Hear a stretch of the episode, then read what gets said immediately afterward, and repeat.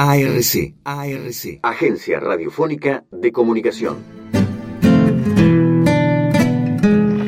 La Sociedad Radio Argentina les presenta hoy el Festival Sacro de Ricardo Wagner, Parsifal. Lucía Marcó y Rafael Díaz Gallardo tienen el gusto de presentar por Radio El Mundo a la orquesta de Alfredo Pasá a los toreros muertos, a los Kennedys muertos, o a todos tus muertos, o sos hombre muerto. Ahora me quedo mucho más tranquilo. Tengo una buena canción para cantar, a ver.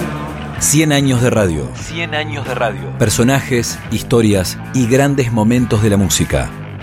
Hoy presentamos los discos de pasta.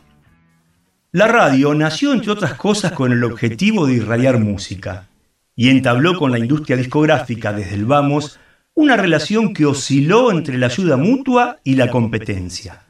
En 1901, casi 20 años antes de la famosa transmisión de Los Locos de la Azotea, nacía Víctor, la compañía discográfica que popularizó los discos de pasta, antecesores del vinilo. Los más vendidos eran los de un tenor italiano muy popular en Argentina, a quien le debemos un dicho que aún perdura. Silencio, que va a cantar Caruso. 100 años de radio. Facultad de Ciencias de la Educación. Universidad Nacional de Entre Ríos.